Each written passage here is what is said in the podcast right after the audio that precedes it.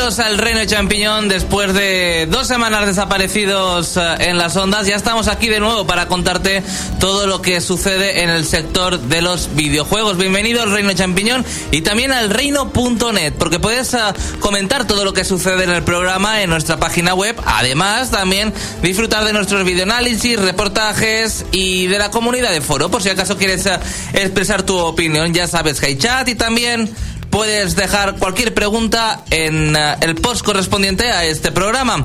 Programa de mediados de abril que llega cargadito de novedades. Porque, por ejemplo, Vamos a analizar el último juego de Inazuma Eleven para 3DS. Lo ha jugado nuestro compañero Alex. Y también tenemos el Museo de los Errores. Y como no, repasaremos las últimas noticias de estas últimas uh, jornadas. Conmigo está José Carlos, Félix, Pablo, Alex y un servidor Xavi. Buenas tardes a todos. Hola, buenas tardes. Hola, buenas Y también tengo que recordarte que estamos sorteando un Mewtwo. Dos Mewtwo's. Así que puedes entrar al reino.net para enterarte porque hasta dentro de dos semanas más o menos nos sale a la venta. ¿Quieres ser el primero en tenerlo? Entra al reino.net. Puedes ah, participar por Facebook, por el reino.net, por Twitter. Tres formas diferentes de participar y tres oportunidades para llevarte ese, esos dos Mewtwo's. Para la versión de 3DS, importante. Para la versión de 3DS. Y si, si lo ganáis, pues uh, se lo regaláis a vuestro novio, a vuestra novia, a vuestro amigo, a vuestro hermano, a quien queráis. Alex, en el reino.net ya he dicho que la gente puede dejar los comentarios y los uh, iremos uh, leyendo como riguroso directo que es, que son las 7 y 6 de la tarde. Alex, que hay madrugadores que siempre escriben. Pues sí, por aquí tenemos a Luis el Marlito, que dice que la espera ya se le estaba haciendo eterna, menos mal que vuelve el programa. Eh, si mi memoria no me falla, hasta ahora todos los Inazumas se han analizado en la radio, posiblemente sea junto con Call of Duty de las sagas que es eh, muy raro que no se haya analizado su entrega en el programa de radio. Hice una de las sagas de videojuegos que más se profundiza aquí, por mi parte muy frustrante frustrante escuchar cosas tan interesantes sobre cada entrega y no poder siquiera probar alguna de ellas, ya que vive en América y allí pues eh, no llegan. Esperemos que eso cambie con el tiempo, porque siempre me han gustado los videojuegos que mezclan el deporte con el RPG. Pues no sabes lo que te pierdes, sobre todo con el doblaje español o en tu caso supongo que el doblaje latinoamericano, que habrá llegado la serie a Latinoamérica. Bueno, los de Nintendo DS, como es región free, Nintendo DS, pues puede jugar los, en español puede perfectamente. los europeos, eh, el español, digamos, en su consola americana, pero lo del Nintendo 3DS ya no. Una pena. ¿Y qué más? Dice Denis el Azul. Bueno, pues dice que está un poco malito y a ver si le alegramos la tarde y también le manda ánimo a Pablo. ¿Y eso? Ah, bueno, pues por lo que ha pasado, cositas personales, bueno, y... Ah, vale, vale, vale, vale, vale, vale. Es que no, no. estaba un poco disperso en ese aspecto. No, pero, Quería que era en el, respecto al sector de los videojuegos ah, y no, cosas de esas. Pero se nota aquí por lo menos la fidelidad de la gente y que hay alguien ahí más allá de las ondas y todas estas cosas, que se le agradece a Denis que sea tan comprensivo con estas cosas. Bueno, pues muchas gracias, Denis, por preocuparte también muchísimo por Pablo y por José y por David, que están aquí. Y uh, yo mando un saludo uh, y un fuerte abrazo a la familia de los cabezas, que seguro que nos están escuchando. Un uh, saludo de apoyo. Y ahora sí, vamos a continuar en el programa, así que si quieres llevarte dos Mewtwo's, entra al reino.net, entérate. Vamos a las noticias.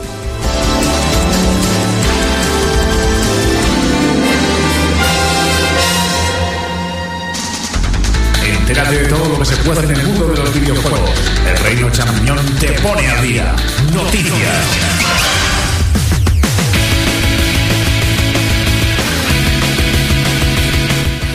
José Carlos, ¿qué noticias trae esta semana? ¿Ha sido una semana calentita? La verdad es que sí. Para mí ha sido una semana realmente interesante. Yo creo que también depende un poco del punto de vista porque según el, el, usuario que se informe esta semana puede que le interese o puede que no. Oye, esta música que estamos escuchando de fondo es de Scott P Spin eh, Pilgrim. A ver, a ver cómo se dice. Scott Pilgrim. Ahí está, bien. este tío está mejorando. Hombre, el, el, videojuego está muy bien, ¿eh? Un poco difícil, pero está bien. Y para que sabe diga que está muy bien es que está muy bien. Hombre, a mí me gustan los beat'em up retros. Yo soy de Street of Rage, las Tortugas Ninja, esas cosas. Sabes que el Street of Rage lo van a pasar a 3D en la 3DS, ¿no? Van a hacerle el remake. Yo voy a jugar en la Mega Drive de toda la vida. Eh. Lo siento mucho. Pero si ya lo hicieron, ¿no? ¿No hay una Season Raid para 3DS? Es verdad, está Street for Race ya, ¿no será el 2 si acaso? ¿O será River City Ransom? Es el 2 el que van a, eh, el que van a Ay, ay. lanzar. El mejor juego de la saga. Hombre, cojonudísimo, obviamente. José Carlos, bueno, ¿qué ha pasado Pues esta semana? ya que hemos divagado un poco, vamos a retornar a las noticias. Y la verdad es que estoy un poco triste porque tenemos que hablar del, de otro cierre más de otra compañía desarrolladora en el mundo de los videojuegos. Eh, la economía está pegando unos parapalos muy fuertes últimamente. Y es que en esta ocasión 2K Australia cierra sus puertas, echa el cierre y ya no vamos a volver a ver más juegos de su puño y letra. Bueno, ¿qué juegos, por ejemplo, hacían allí, José Carlos? Pues fíjate, eh, 2K Australia fue la encargada de desarrollar todos los Bioshock, por ejemplo. Pero es que el Bioshock realmente mm, tampoco viene mucho, ¿no? Bueno, vamos a ver, aquí estoy hablando con gente que le gustó mucho la saga. ¿Cómo, cómo A has dicho? Pero que tampoco vendió demasiado, fue en plan furor. El primero quizás, pero después ya bajó un poco... El primero fue toda una novedad cuando salió. El primero sí, pero el Hombre. segundo y el último, Y el el, ulti- Infinity... el último lo ha petado muchísimo, ¿eh? Sí, es ¿Tú un- crees? Ha gustado mucho. sí, el único ¿no? que no gusta Pero, es el eh, una cosa- A fin de cuentas no es más que, un- no es más que como decirlo, un Mission Pack del 1. Pero realmente el 2 es el único que hizo íntegro este estudio, que es el, el peor. Eh, claro, los eh, Bioshock 1 y el tercero los hicieron Irrational Games realmente, ¿no? Claro. Con Ke- eh, Kevin Levine. Exactamente. Y, y que 2K Australia ha sido un estudio de, de apoyo, creo, y eh, son los que sí hicieron el segundo título. O sea, tampoco nos perdemos nada. También, también desarrollaron The Bureau XCOM Declassified, un- uno de los XCOM. de 2013. Y también desarrollaron eh, Borderlands de Presequel, también la presecuela de Borderlands. A Pero mí- claro, esos dos juegos que han nombrado también tienen su estudio de desarrollo eh, propio, Firaxis, y el otro es eh, Gearbox, ¿no? Borderlands. Sí, Gearbox. Son, son un estudio que de, de- de apoyo, más que de haber iniciado esos juegos, esas sagas, digamos. ¿Qué otra noticia, José Carlos? Aún así, pues lamentamos pues otro cierre más y eso siempre es lamentable. Bueno, y hablando de cierres, pues Electronic Arts, este tampoco es una noticia muy triste, pero lo tengo que contar porque los juegos free to play tienen fecha de caducidad y lo demuestra la siguiente noticia. Si no tienen éxito mm, o la compañía es muy agarra y avara como le ocurre a Electronic Arts, pues va a terminar cerrando juegos free to play. Y en, y en este caso Electronic Arts, desde la plataforma online de Origin, va a cerrar dentro de 90 días Battlefield Heroes, Battlefield Play for Free, Puf, ¿cuántos Battlefields? FIFA World y Need for Speed World. Sí, es que realmente, pero es que depende, porque hay juegos free to play para móviles y para tablets que sí que lo pegan fuerte. Claro, pero... Por ejemplo, los Simpsons en las tablets y los móviles y el, ah, el Clan of Heroes o algo así se llama. Es que lo juega mi hermano, no tengo ni idea de cómo se llama. Eh, sí, ya sé cuál dices, el de los castillos, que Sí, tienes que defender tam- también Claro, la- da pero- fuerte, ¿eh? Claro, pero ¿sabes lo que ocurre con los free to play? Sí, que no Eh, se, la gente normalmente no se gasta dinero, evidentemente. No, pero aparte de eso, hay uno que lo peta y otros que intentan imitar. Hmm. Y es lo que le ha pasado, por ejemplo, con Battlefield Heroes, que fue una in- un intento de imitar el estilo cartoon de Team Fortress 2. Battlefield Play for Free, pues era el intento de la saga de meterse en el free to play de otra manera. FIFA World, pues era este juego de cartas y que había que coleccionar equipaciones y cosas de esas. Eso termina. Un juego de fútbol es para jugar al fútbol, no a jugar a las cartas. Y así. En fin, que disfruten mucho los que se han gastado mucho dinero en este tipo de juegos con las microtransacciones porque les quedan 90 días. Así que retirarán su- Ellos verán lo que hacen. Claro, las preocupaciones han salido porque dicen, oye, que Star Wars The Old Republic, el MMORPG de la Guerra de las Galaxias, también es free to play, aunque tienes tu, digamos, compra- comprar el juego Mm. y lo tienes desbloqueado por completo, o puedes jugar free to play con microtransacciones. El rollo es de esto que se inventan para mantener el juego Sí. a flote con dinero, ¿vale? Pues dicen que no, que ese es el que lo está petando ahora mismo en Origina en línea y que ese no hay que preocuparse, que ese, ese va a seguir hacia adelante y que está funcionando bastante bien. Cosa que me alegra porque tenemos que hablar más de la Guerra de las Galaxias. Ya sabéis que este viernes han presentado el segundo teaser de The Force Awakens, del despertar de la fuerza. Y lo vimos en directo aquí unos cuantos y nos quedamos como unas believers ahí. ¡Ah! Por ¡Madre mía! favor, yo que ni lo he visto. Pero ¿cómo no Interés visto? cero. Yo ya lo he visto siete veces. Pero como en directo y todo, hay que ser muy fricazo. Por supuesto, hicieron ahí una retransmisión, salieron Mark Hamill, eh, la actriz de Leia, de C3PO, todos. Por favor, José Carlos. Presentaron al nuevo robot Por un tráiler. por un tráiler. No, el tráiler era la sorpresa del final de la conferencia. Era como Ah. una especie de... No sé cómo decirlo, como en los E3 que te van Y presentando. tu cabeza hizo plof. Sí, sí, ¿no? sí, sí, sí. Bueno, pues al mismo tiempo, al día siguiente... sí. No, perdón, fue el jueves y al día siguiente, viernes, como era también de la Guerra de las Galaxias, presentaron eh, un nuevo tráiler de Battlefront. El Ese sí que tiene buena pinta. Ah, pues Internet opina lo contrario. Eh, tienen ahí pequeñas dudas. Yo he jugado a Star Wars Battlefront 2, que... Y me gustó mucho, lo único que, claro, los servidores eh, son una patata frita porque iban con GameSpy, no estaban hosteados en Steam ni nada por el estilo. Y para encontrar partidas buenas, pues te las veías. Y sí, la verdad es que mola un montón, pero ¿qué pasa? Que a, raíz del nuevo teaser en el que se presentan ya TIE Fighters luchando contra X-Wing, eh, unidades a pie, jetpacks, que va a haber personajes como Darth Vader o Boba Fett, esas cosas ya existían en, en, el, en el Battlefront 2, que fue el que jugué yo. Y eso mola un montón, pero claro, dicen, hey, no han puesto nada de batallas en el espacio, solamente en planetas. Dices, joder, pues es verdad.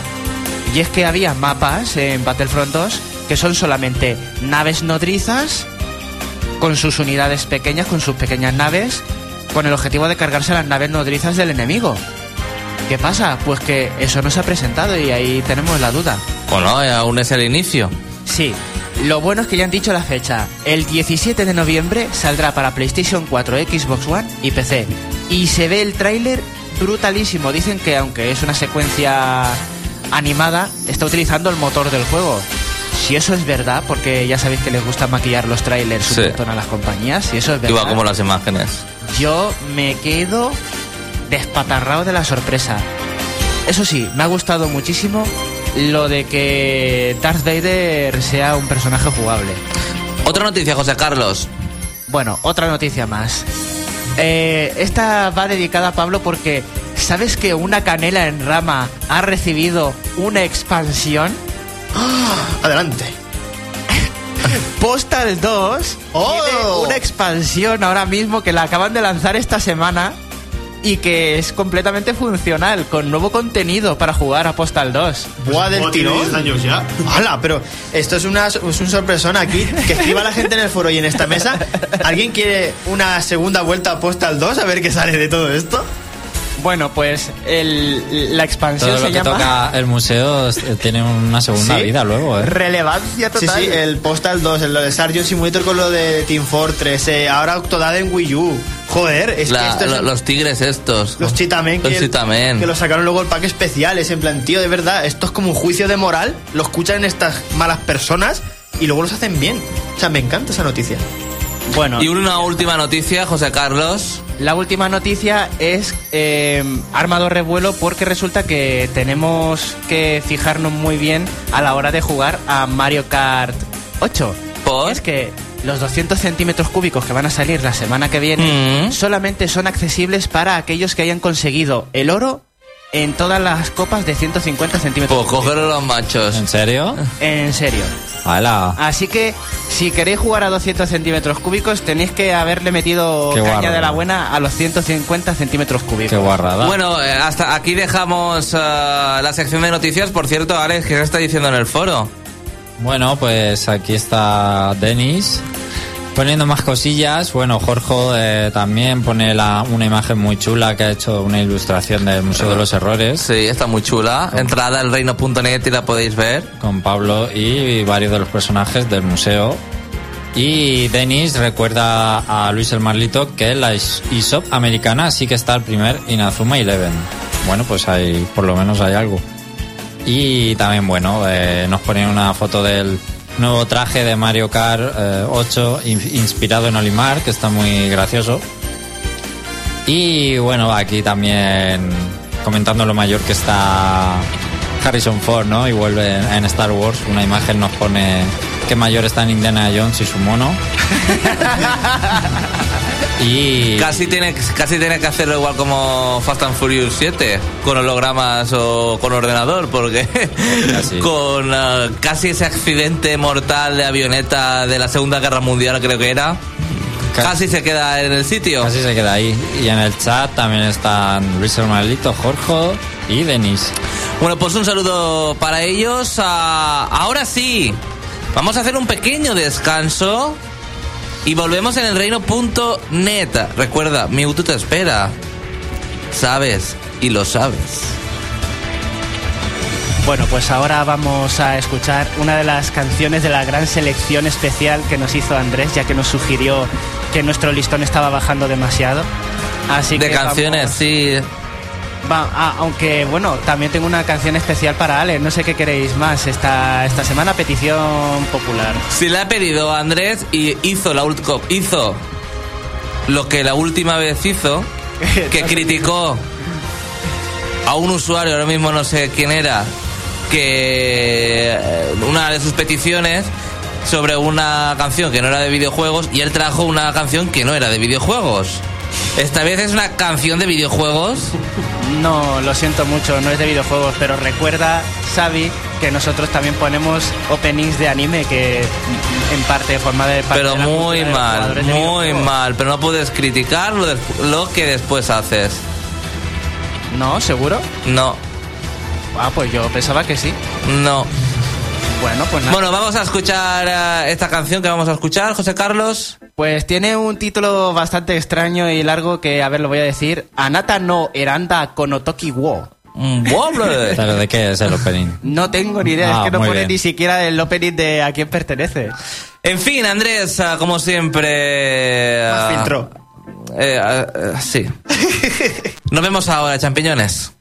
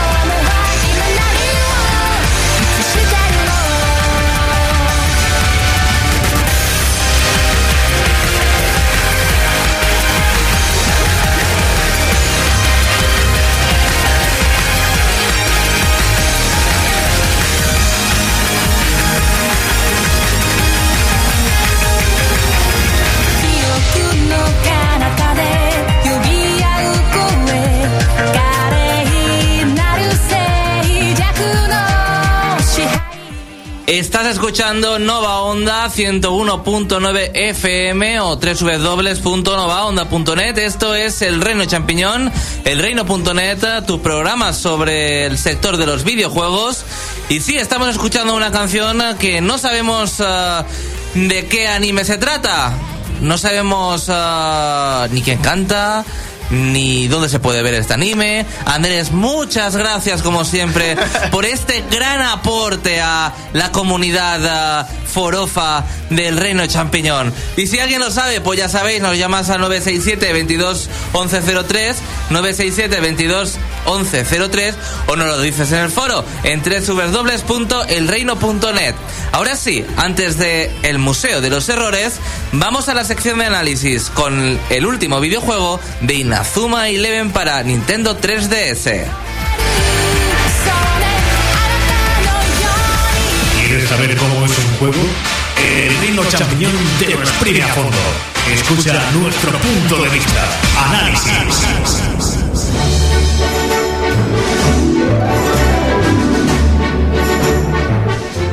Bueno, pues aquí estamos con el análisis de Inazuma Eleven Go Chrono Stones, Llamarada y Trueno. Eh, un título quiere competir con el, el, último Donkey Kong Country Returns. Bueno, eh, quinto juego de Inazuma Eleven que llega a Nintendo 3DS, el segundo en esta plataforma a 3DS. Y bueno, yo expectativas que tenía de este juego, sinceramente, bueno, pues poquita me gusta la saga, la jugabilidad, los personajes. Un juego más que jugar, pensaba que la saga ya estaba bastante exprimida.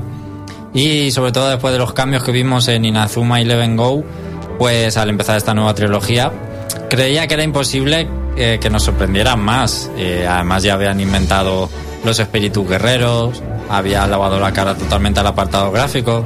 Entonces era, what else? Mm, ¿Qué más puede haber, no? Pues me he llevado una absoluta sorpresa y tengo muchísimas cosas que contar de este juego y debo decir que me ha maravillado. Bueno, en la historia tenemos que tras unas vacaciones de verano, pues Arion llega al instituto con una gran sorpresa.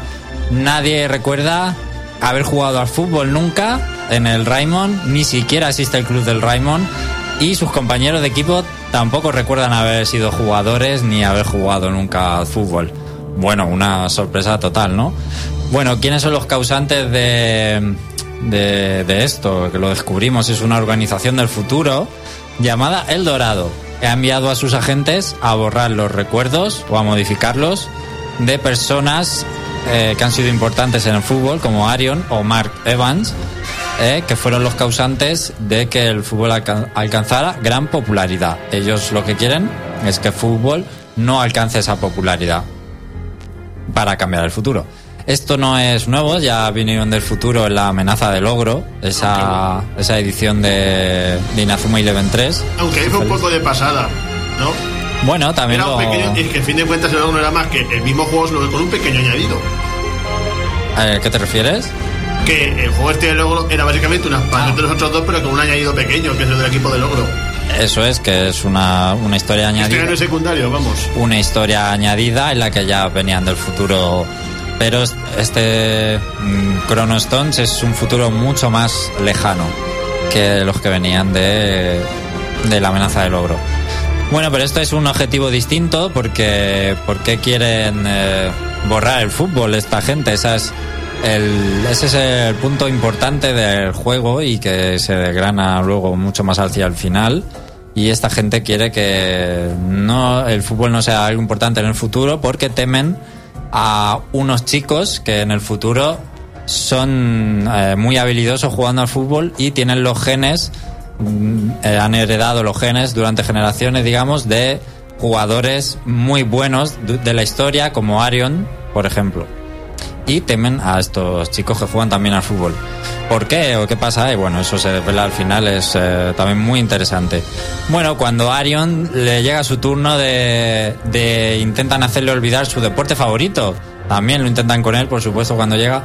Y entonces aparece Fei Run, es otro un nuevo personaje en la saga, viene del futuro también, pero este chico no quiere que el fútbol sea borrado, él quiere que se mantenga igual, entonces nos va a ayudar. Este chico posee una caravana, por supuesto, como siempre la caravana Inazuma, pero es como el de Lorean de Regreso al Futuro, solo que en caravana. Nos va a permitir eh, a- transportarnos por agujero de gusano y entonces de esta manera vamos a viajar con Arion y este chico eh, con la caravana a distintos momentos de la historia. ¿A qué momentos? A los que el Dorado ha ido cambiando, pues nosotros vamos a ir otra vez, pero para hacer que no sean cambiados y así todo el mundo recupere sus recuerdos originales. Y su entrenador es, y su entrenador es un oso que habla. Sí, hay un personaje que es un oso que habla. Y todo ello vamos haciendo frente a los distintos equipos que el Dorado nos va a enviar desde el futuro. Bueno, esto no es todo, esto es solo un aperitivo porque lo más fuerte del juego es, es en el argumento nos van a llevar a épocas de la historia como la Francia de la época de Juana de Arco o al Sengoku de Japón donde vamos a conocer a Oda Nobunaga. Estos son solo dos ejemplos entre otras varias que no voy a desvelar que son muy originales y airea la saga muchísimo. Ya no es lo típico de ir derrotando institutos o selecciones. Bueno, es el objetivo más ambicioso de toda la saga. ¿Por qué vamos a hacer esto de viajar también a épocas notables de la historia?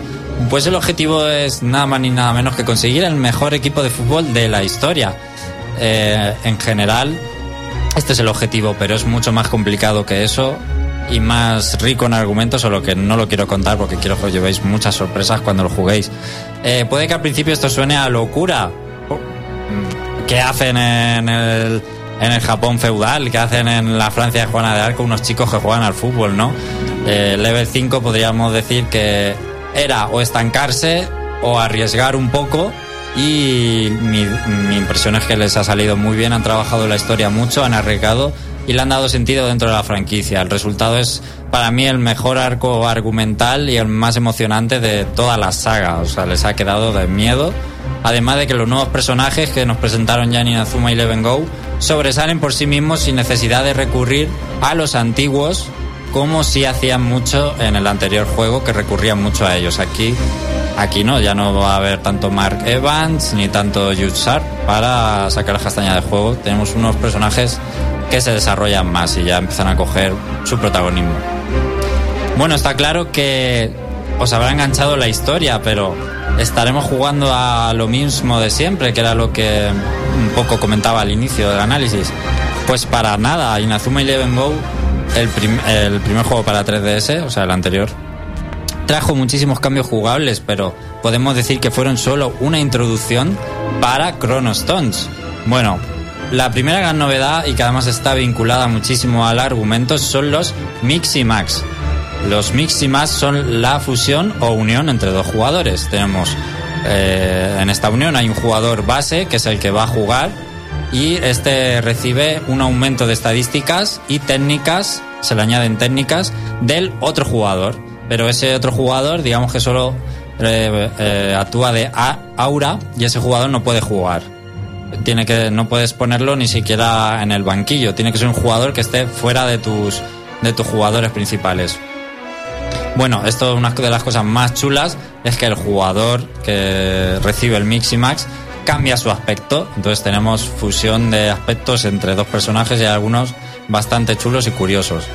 En este modo de Mix y Max solo puede haber tres jugadores a la vez en este modo, igual que los espíritus guerreros, y supone un potencial que puede ser eh, igual o superior incluso al de tener un espíritu guerrero si se idea y se trabaja bien. Hay muchísimos factores a la hora de realizar un Mix y Max. Eh, ah, no voy a entrar en todos ellos, pero es puede ser bastante complejo. Bueno, el fin de. Cuando entramos en Mix y Max, el fin de este estado lo determinan los puntos de esfuerzo del jugador. Se van a gastar rápidamente si el jugador lo utilizamos y ejecutamos super técnicas. Una vez que se acaba el Mix y Max, nos quedamos sin puntos de esfuerzo. ¿Cuál es el mejor puesto para de todo el equipo para entrar en Mix y Max? Es fácil de adivinar, es el portero. ¿Por qué? Porque el portero no camina, está todo el rato quieto y el Mix y Max le va a durar mucho más que al resto de jugadores. Bueno, pues los espíritus guerreros también evolucionan. No solo tenemos los Mix y Max, ahora tenemos el modo armadura, que esto es ya la panacea. Este juego nadie se puede dopar más, es un continuo. Pueden los jugadores eh, dejar de doparse más. No, aquí se ciclan hasta el infinito. Bueno, eh, cuando tenemos el espíritu guerrero oh, invocado, podemos cambiar a modo armadura. Esto es que se viste como si fuera con la- el atuendo del espíritu guerrero, entonces parece un caballero del zodiaco, ¿no? Pues seguimos manteniendo un gran aumento de estadísticas y de esta manera eh, lo negativo es que perdemos las super técnicas del espíritu guerrero, que sí son de las más fuertes del juego, pero a cambio podemos utilizar las nuestras, las del jugador, que antes no se podían. Y además podemos utilizarlas a coste cero, que eso es lo más importante. Otra cosa importante en modo armadura es que ganamos muchísima velocidad. Y Cuando digo mucha es que te puedes recorrer el campo eh, driblando a los defensas sin entrar en contacto con ellos. Puedes llegar a portería eh, manejando al jugador porque vas tan rápido que ni te pillan. Y de hecho, en mi opinión, los partidos son más complicados porque los enemigos también hacen esto, y bastante. Efectivamente. Bueno, el tiempo límite de la armadura depende de los puntos del espíritu guerrero y se consumen continuamente. Este sí que se consume todo el rato aunque no usemos al jugador. Por lo que es un arma que debemos aprovechar al máximo. Siempre que tengamos una armadura hay que explotar a ese jugador porque se le va a acabar, eh, lo usemos o no. Entonces hay que usarlo. Y por cierto, lo más bestia de todo es un portero con armadura. Bueno, pues ahí no acaba todo, porque la otra gran ventaja de la armadura es que se puede combinar con el Miximax, entonces es ya el dope máximo, ¿no? Tienes el Miximax y además haces espíritu guerrero y, haces armadura. Y entonces esto es ya lo más poderoso del mundo que puedes alcanzar. Hay multitud de estrategias, de combinaciones, de posibilidades más que nunca y partidos más atractivos que nunca y más divertidos. Eh, de verdad que hay muchísimas opciones a la hora de jugar. No puedo poner aquí a hacer una guía del juego, pero os podéis imaginar con lo que acabo de contar. Hay otros pequeños cambios en el juego, pero ya los contaré en el videoanálisis porque son más pequeños. Pero hay que eh, en esta entrega hay que vigilar los puntos de esfuerzo más que nunca, ya que in- inutilizan al jugador eh, mucho más que en otras entregas. Un jugador sin puntos de esfuerzo aquí sí que se arrastra por el campo literalmente, es poco más que un zombie. Y además no puede realizar eh, mix y max ni invocar espíritu guerrero. Los puntos de esfuerzo se invocan, se gastan más rápido y sobre todo después de hacer alguna invocación y si haces un mix y max te quedas a cero. Por lo tanto, hace que no podamos abusar tanto de ellos en pachangas.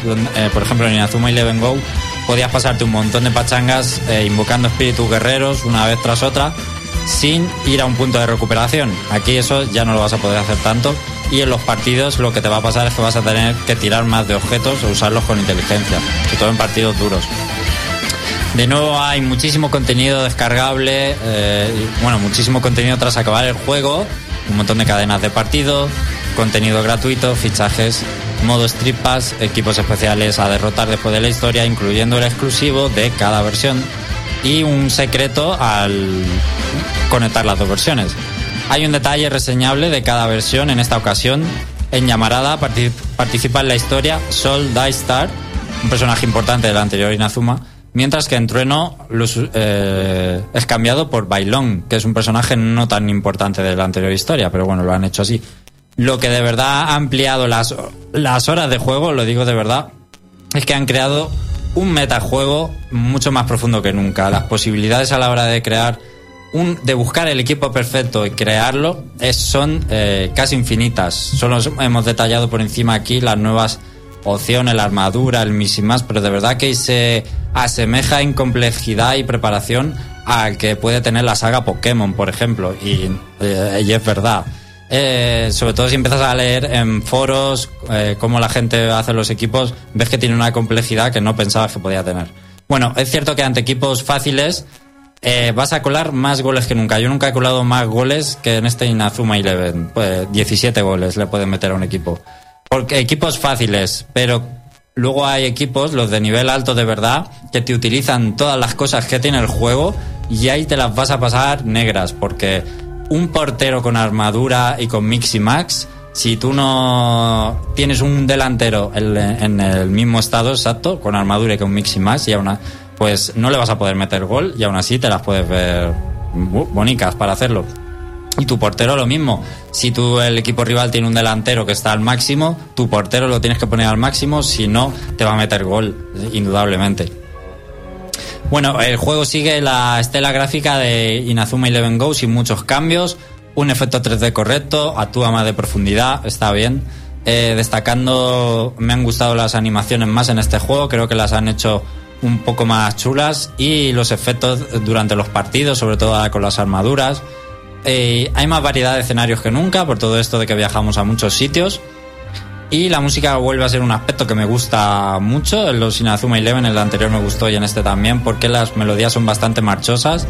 Y el doblaje en español, como siempre, muy bueno, de calidad. Pero de nuevo alguna voz me ha vuelto a chirriar un poco. Sobre todo una en especial que ha sido una completa herejía.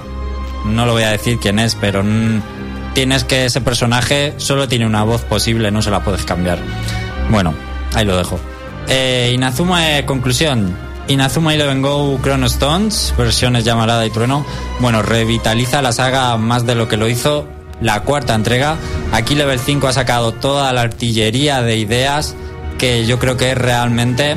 Eh, que son las que justifican la creación de esta segunda trilogía. Ellos tenían las ideas del Mixing Max, de los espíritus guerreros de la armadura, y por eso decidieron hacer una trilogía nueva porque tenían estas ideas para, para innovar en la jugabilidad. Ahí está la cosa, que nos queda una más por llegar a ver con qué nos sorprende. Yo creo que Inazuma Eleven Go fue un aperitivo, eh, sin duda. Este juego mucho mejor en todos los aspectos y sobre todo en jugabilidad lo han petado. Yo creo que, que el tercer juego no va a ser tan bueno porque harán como en Inazuma Eleven 3. Fue un juego de vamos a ver lo que tenemos, lo vamos a digamos a depurar un poquito. Inazuma Eleven 3 fue eso, no había grandes novedades, pero lo que había lo mejoraron un poquito, lo hicieron más equilibrado quizás, bueno, retoques. Yo creo que el tercer juego será eso, ya no sé qué más pueden inventar esta gente.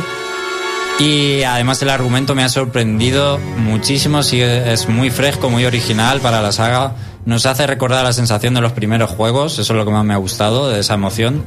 El único gran pero para mí sigue siendo que no haya multijugador online. ¿Por qué? Sobre todo en este juego. Porque eh, echa muy, mm, muy, a la ruina el juego competitivo. Hay gente, lo dicen los eh, muchos foros, está muy bien el juego competitivo, el metajuego en este juego, pero si no tengo contra quién jugar, ¿por qué voy a entrenar a mi equipo? Bueno, pues ahí es como si Pokémon no tuviera online, ¿no? Mm, es una desgracia enorme.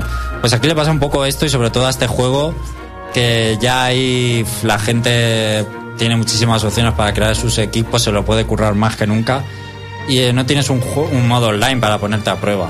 Eso es el único punto negativo. ¿La historia va pareja al anime? Sí, bueno, el juego va primero que el anime, eso que quede claro, que mucha gente no lo sabe. Entonces el anime es el que adapta la historia del juego como le da la gana. O sea, primero va el juego y después va el anime. El juego va primero, es como Pokémon. ¿Y para ti es el mejor?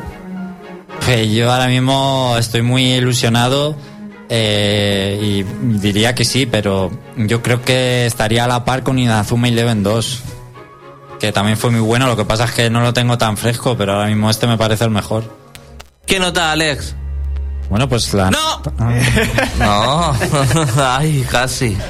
Eh, lo tendrás que ver en el videoanálisis. Ay.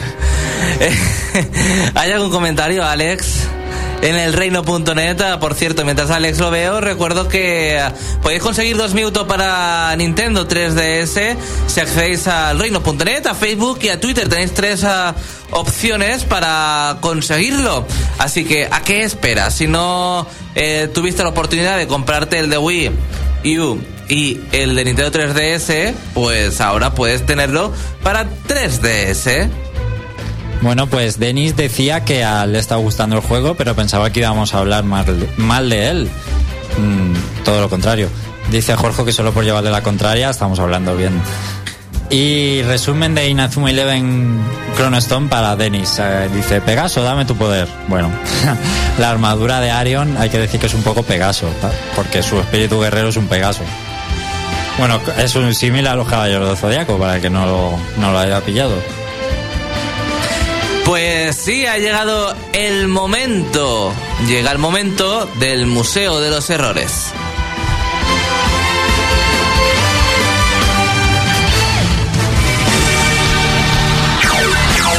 Pasen, pasen y vean el Museo de los Errores del Reino Champiñón. Quizás no puedan volver a conciliar el sueño.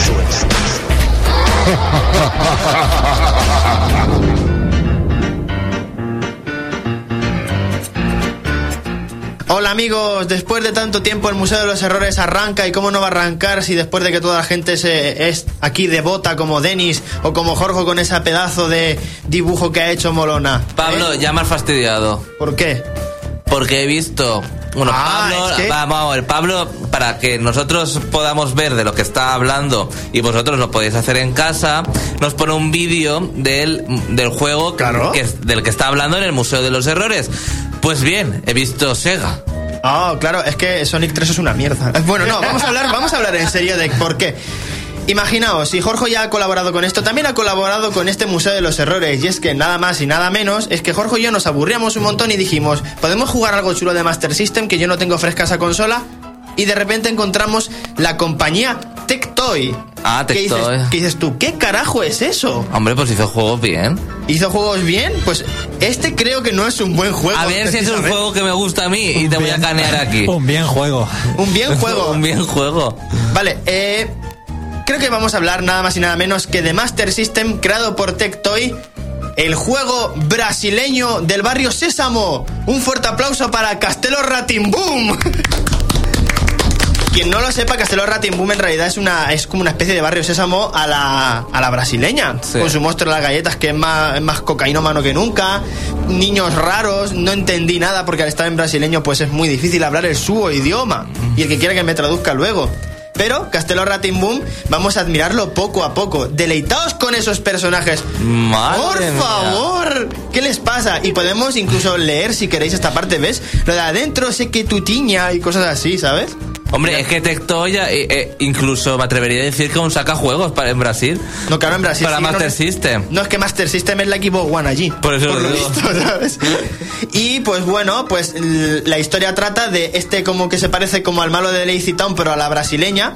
Pues eh, hay como una especie de que secuestran a los niños o algo así, no lo entendí tampoco muy bien. Y podemos escoger entre dos niños, entre Pedro y creo que se llamaba Viva, la otra niña. Pero al empezar el videojuego, ¿cómo creéis que empieza? Tenéis que seleccionar unas puertas. Pues eh, en brasileño abajo está poniendo la puerta a la que tenéis que acceder. Si no accedes a esa puerta, te pegas un tortazo y te quitas un punto de ¿Pero vida. ¿Qué es esto? Pero Pues eso- espera un momento, este juego es exclusivo de Brasil. Sí. Pero entonces no se lo digas a Andrés que se lo querrá comprar. No creo que se lo quiera comprar después de que el primer nivel es que los niños de repente están pasando y les da por beber la primera tontería que hay en un frasco químico y se hacen pequeños. Y el primer nivel es solo una mesa. O sea, el nivel consta de 15 minutos, un cuarto de hora en esquivar una mesa. Luego pasamos por esta fase que me encanta, la del reloj. A ver quién se entera de qué hay que hacer. O sea, es como que hay que subirse a las agujas, hay que darle al martillo. Eh, hay dos relojes, o sea, están como dos relojes que dan. Pueden, puedes tener las 12 menos 12. Gráficamente, para ser de Master System, está súper bien. Bueno, pues revienta el reloj y ponen del 1 al 12. Tenemos que ir saltando en cada una de las barritas que hay de los números.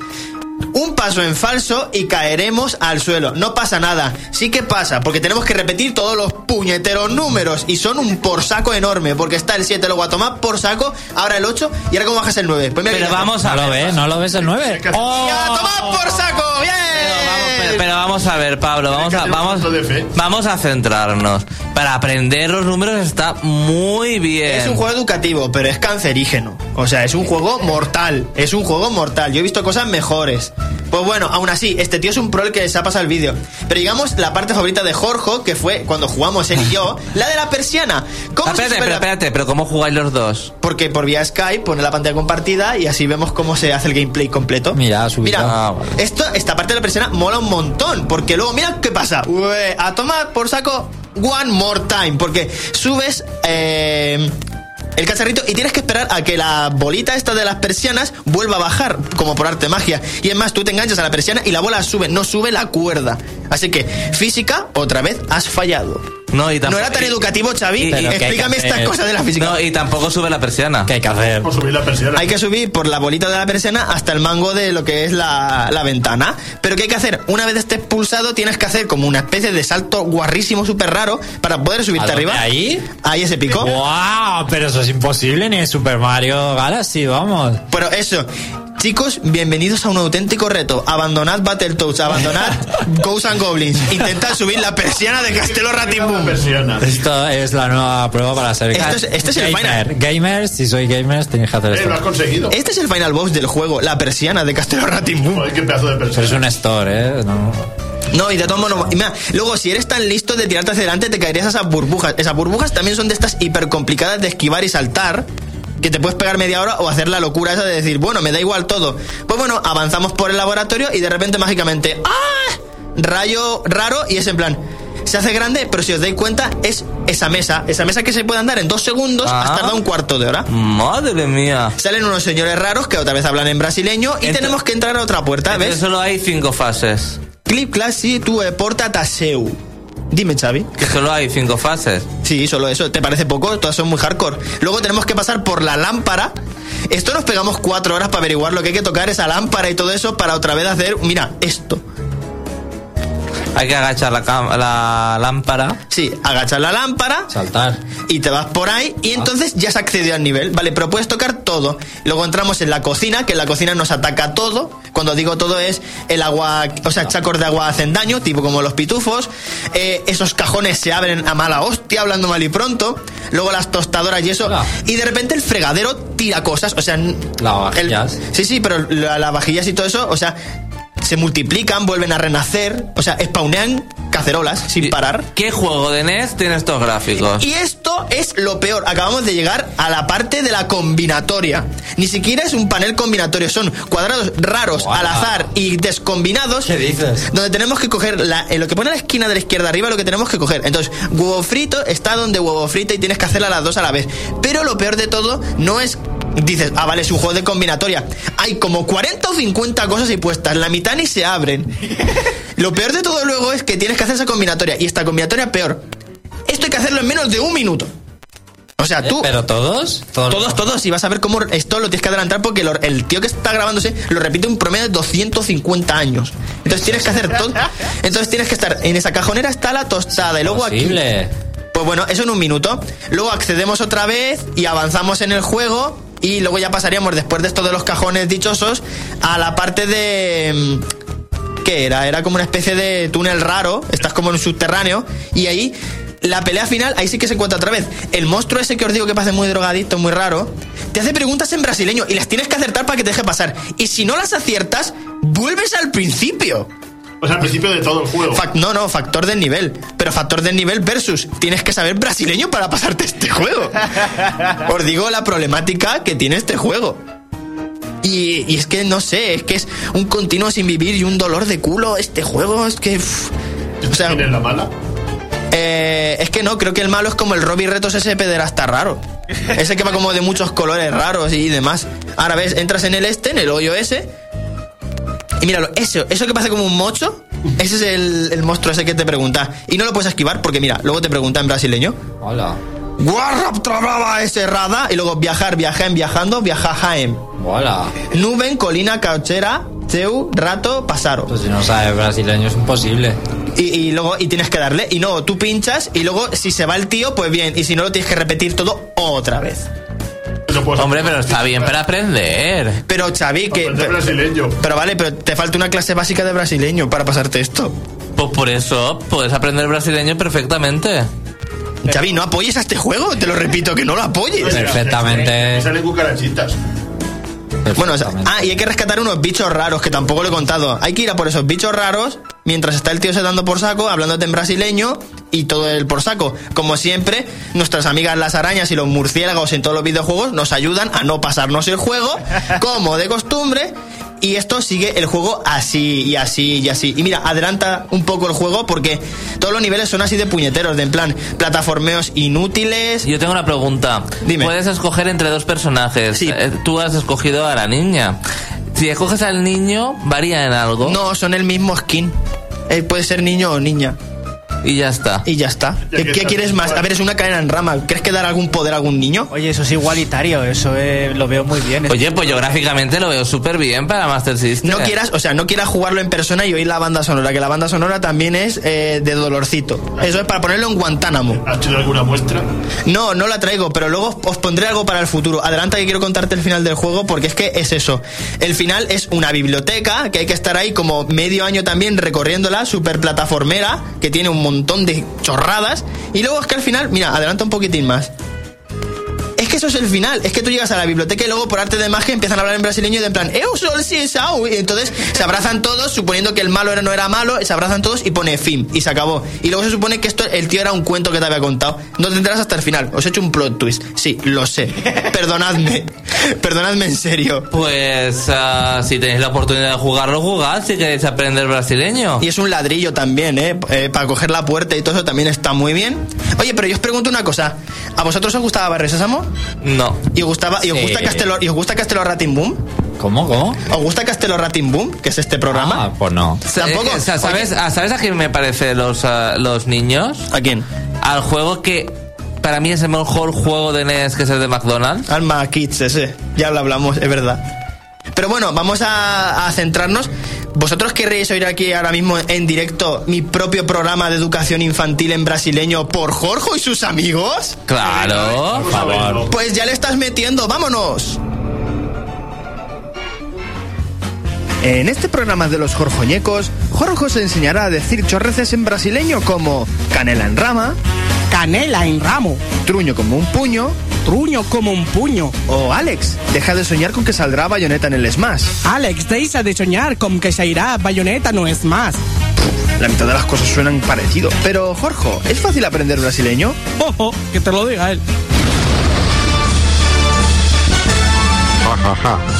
Sou misteiro, morri por dar clase de brasileiro e así poder dizer tolísimo otro idioma. Aunque en realidad nos vamos a quedar encerrados en este juego brasileño monger para siempre. Bueno, pues nada, os dejo a ti y a Jorge mis dieces y nos vemos en el siguiente programa de los Jorjoñecos, que se titulará Mamá, ¿por qué escondes la farla en el cajón de los bollos?